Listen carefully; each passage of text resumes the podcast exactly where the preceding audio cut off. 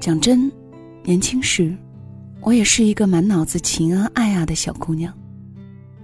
虽然在那个穷乡僻壤的小村，又黑又瘦的我，因为没有机会读过太多课外书，也很少有条件看电视，所以没有土壤滋生。总有一天，我的心上人会驾着七彩祥云来接我的春梦。但是无数个黑夜里，我还是梦见我的心上人，骑着自行车。载着我疾驰在乡间的小路上。可怜的是，一直到考上大学，瘦骨嶙峋的我，因为总穿我哥的旧衣裳，怎么看怎么都像一个没有发育的男孩子。但是需要坦白的是，对爱情不切实际，又不可抑制的畅想，就像野草一样，在我心底疯长。初二时。我暗恋上我们班的一个男生，他眼睛很大，个子很高，学习很好。我那时也是一个尖子生，但是不知道为啥，一看见他，我虽然没有低到尘埃里，但总是会不自觉地低下头。但是就算低下了头，我也能从人群中一眼把他挑出来。在食堂里，在操场上，在校园中。甚至在晚自习后，回宿舍的昏暗小路上，就仿佛他周身闪着光，别人都看不见，唯有我能看见的光，在眼前不停的闪。多年后，当我成了饱经风霜的老女人，在闲翻书时，看到这么一句话：“亲爱的，他原本就是个普通人啊，是你是你的爱。”给他周身镀了一层金光。那一刻，我忽然想到了他，然后一拍大腿，说了句我只有在激情溢于言表时，才会喷薄而出的经典台词：“哎呀妈呀，太他妈对了！”他的确是个普通人，因为我很快就不喜欢他了。起因是，有一天课间，我站在走廊里。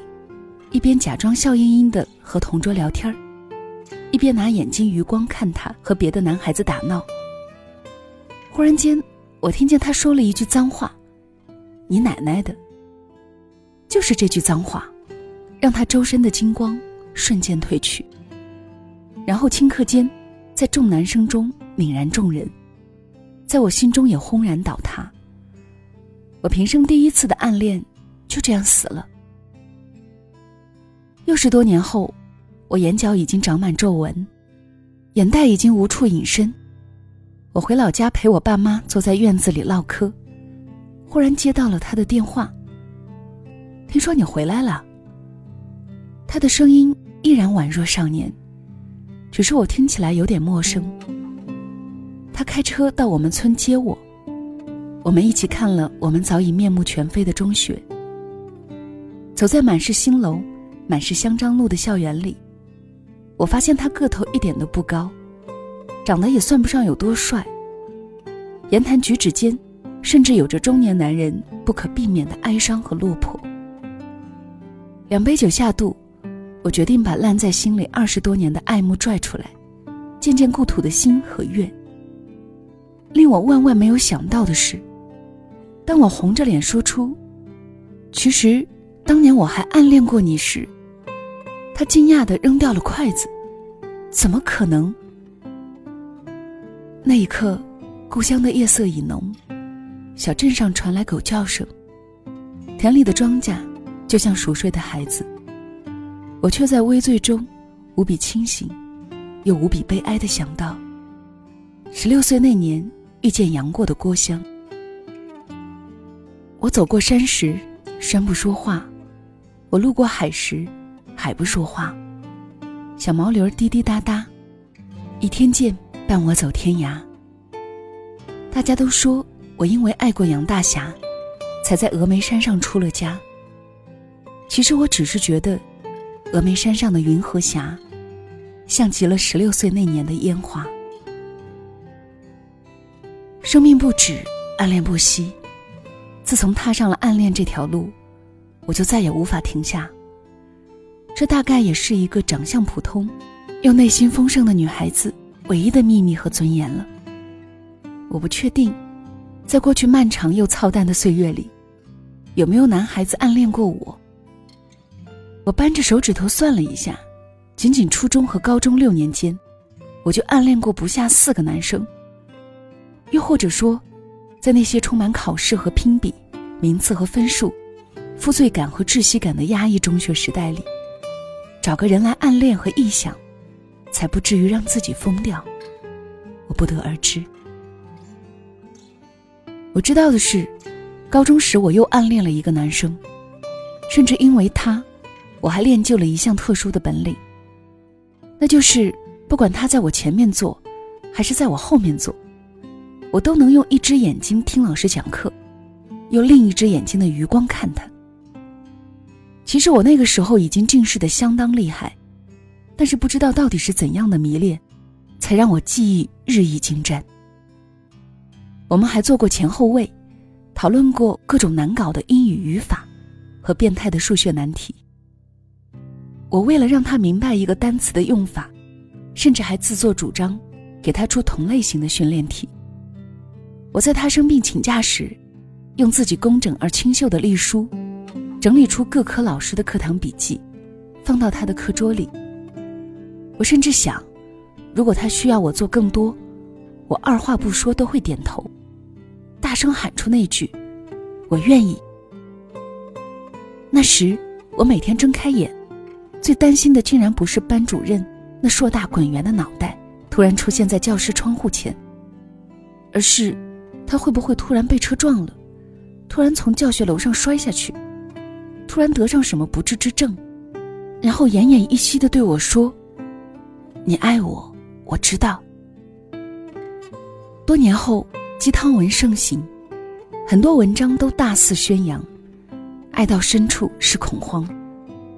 其实我在十七岁时就已经深谙这个道理。我不知道他到底清不清楚我暗恋他，我只知道。他总是表现的冷静又理智，淡定又从容，而这让我愈发觉得他与众不同。我们的故事没有结局，因为高考很快到来，我们去了不同的城市。他很快有了心爱的姑娘，而我也投身新的暗恋战场。多年后，我成了听过很多男欢女爱的情感老司机。也终于理解那个神经错乱的自己。当我们太需要爱时，就会把这种爱投射给一个人，进而把他当成真爱的化身。这和他是谁压根没有一点关系。所以前年还是去年，当我在班级群里看见他的照片时，我差点打了自己一顿。天哪，我当年偷偷爱的要死要活的人，是这个人吗？他到底哪一点可爱，让我差点在暗恋中把自己活埋？然后盯着那真实到发虚的照片，我在心底理屈词穷的说了这么一句：“啊，那终将逝去的青春。”如今的我早已结束了隐晦而苦涩的暗恋之路，在那条脱发、失眠、焦虑、忙乱。甚至有点小抑郁的中年妇女之路，狂奔而去，刹都刹不住车。大概因为做过十六年的记者，又开过两三年的公号，也大概是写过八年的情感专栏，也见过太多因爱生恨的丑陋嘴脸。我对男女之间那点事儿，早已经具备了钢铁般的免疫力。用我好朋友梁小妞的话说。我已经冷静理智到了不可理喻的地步。我去健身房，阳光威猛的男私教套近乎，嘴甜的像个蜜罐儿，话说的像场谈判，我都是横眉冷对千夫指。说到底，你不还想他老娘的钱？我去理发店，年轻帅气的男技师和我瞎扯，一口一句：“姐，你刚上班吗？有没有结婚啊？”你看起来不过二十五六岁呀。我向来都是心念咒语，闭目养神，实在是烦得慌了，就淡淡来一句：“小伙子，好好干活吧，我儿子都谈女朋友了。”我的微信上哪个相熟或不熟的男人，流里流气的给我留言，玩暧昧，说骚话，发黄段子，亦或通过某种看似道貌岸然，实则心怀鬼胎的方式暗示我，我都像出门化缘的尼姑一样，不回应，不理睬，不争辩，不给机会。再烦人，老娘拉黑你！莫怪一个老女人活成了灭绝师太，只怪一个老女人心里太过明白：房子、车子和孩子，父母、公婆和兄妹，挣钱养家和工作，财务开支和自由，这些压顶的事儿解决不好，聊一百次骚，谈一百次恋爱也没有用。人首先要活着。爱才有所复利。女人首先要活出底气，梦才有根基。说两句甜言蜜语，卖两次情怀情趣，耍两把雕虫小技，写两首风花雪月，就想撂倒一个中年妇女，春秋大梦了。中年妇女的情感是落到实处的柴米油盐，是扎根泥土的花果蔬菜，是洞见真相的杂文评论。是短兵相接的刀光剑影，没有点真功夫，不要招惹一个早上五点起床，忙到深夜十一点才睡的老女人。除非，她没有脑子；除非她甘愿停留在懵懂缺爱的十八岁。老女人也有柔软的时刻，但这样的时刻，多半是无需分享的。在某个凌晨五点起床的清晨。皎洁的月亮还挂在窗口，布谷鸟的叫声渐近渐远。我会忽然想起年少时，那个一同踩着月光去上自习的同村少年。想起他曾在我胳膊上画一个手表，低着头说：“等我将来有钱了，给你买一个。”在某个熙熙攘攘的街头，人山人海，车来车往中。忽然有个熟悉的背影一晃而过，我也会想起读书时遇见的某个身穿白衬衣的男生。他曾歪着头定定地看着我，就像发现了新大陆一样感叹：“哎呀，你的眼睛笑起来好像月牙一样好看。”亦或在某个阳光慵懒的午后，从旧书中忽然翻出一张卡片，或是便条，我也会想起当年。心心念念暗恋的那个人，想到那些无法重返的青春里，自己愿意为他做任何事情的疯狂和赤诚，荒诞和纯粹。甚至这些年，那些来自那些或年轻或年长的倾诉者所诉说的形色各异的情感故事，拨开那些或真或假，或爱或恨，或长情，或决绝的外壳。我都能看见那一个个故事里走出来的我自己。然后，我这个人到中年的老女人，会忍不住哼起罗大佑的那首歌。又该干嘛干嘛去了？风花雪月的诗句里，我在年年的成长。流水它带走光阴的故事，改变了一个人。是的，一个老女人更喜欢的是光阴的故事。因为这故事里，有过风花雪月的诗句，更有春华秋实的饱满；有过多愁善感的初次，更有阴晴圆月的悲欢；有过懵懂无知的青春，更有理性善良的中年；有过旧日狂热的梦幻，更有今日克制的柔软。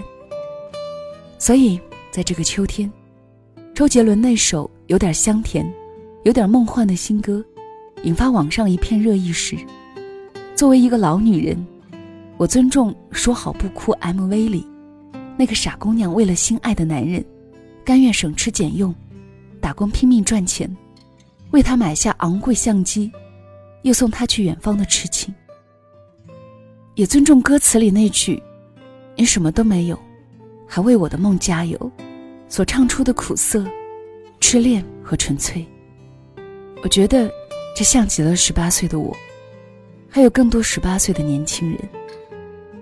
但是，三十八岁的我，已经很难感同身受的去喜欢这首歌了。因为二十年的光阴已经教会了我太多。而理直气壮的说出喜欢或不喜欢，也是一个老女人真实而自由的选择。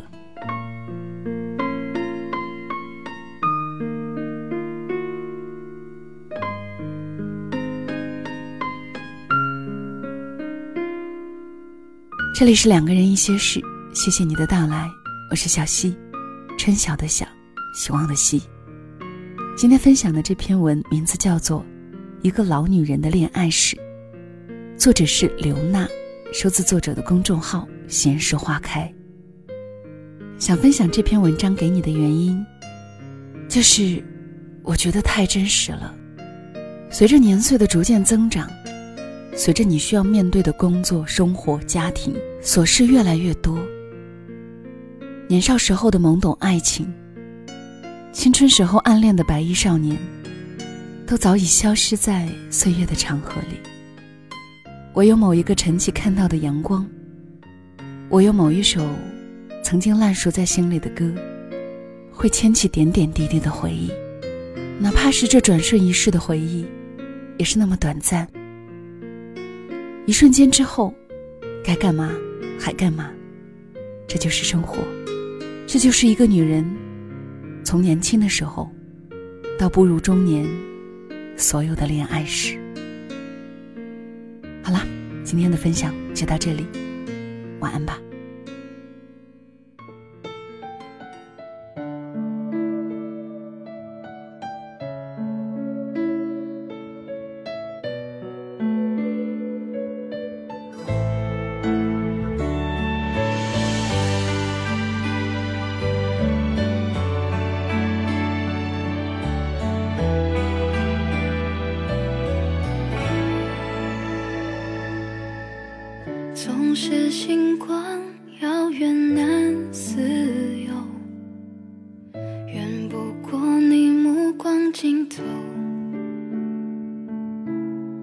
我一直走，却不敢回头。